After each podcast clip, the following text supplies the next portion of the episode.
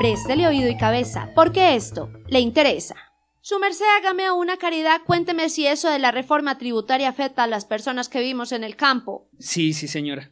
La reforma pone impuestos a insumos agrícolas, como motores fuera de borda, ladrillos, guadañadoras, abonos, tractores, distritos de riego, entre otros bienes, tendrá un impuesto de IVA. Ah, garanito de oro significa entonces que se va a encarecer todo lo de la construcción, la vivienda, el campo, mejor dicho, a parar y a marchar, que esto no puede pasar. Por el empleo, por la justicia. Nos vemos este 28 de abril en las calles. Invita a Zonal Judicial. Porque esa Colombia con P mayúscula es la que necesitamos